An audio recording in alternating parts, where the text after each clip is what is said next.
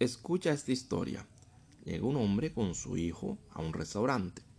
Se acerca a una frutes y le dije, bienvenidos peques. Peques. El señor se extraña y le pregunta, eh, ¿perdón?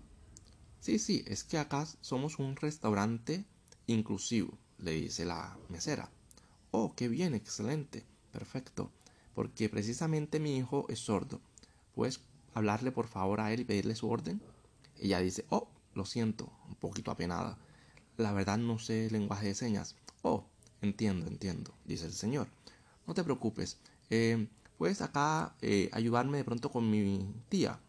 Ella, eh, ella es ciega. Quizás tengas algún menú con pictogramas o digamos con algún esos que puedes no sé cómo es la, palabra que vienen con, con, unas texturas para que se puedan comunicar ellos no puedan entenderle el menú Oh, lo siento, tampoco tenemos este tipo de menús. Oh, entiendo, entiendo, entiendo. Pero supongo que también tendrás pictogramas para niños con retraso, con cierta deficiencia mental, ¿no? Oh, no tampoco. Dice, pero entonces, ¿de qué inclusión me estás hablando? Dice el señor un poco indignado.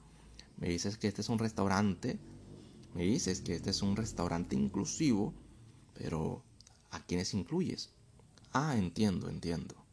Ya veo solo hacen parte de la moda de este lenguaje inclusivo que no soluciona nada y que simplemente utiliza las emociones y el victimismo de ciertas personas que no toleran la realidad y que quieren que el mundo funcione como ellos quieren, de lo contrario hacen un berrinche.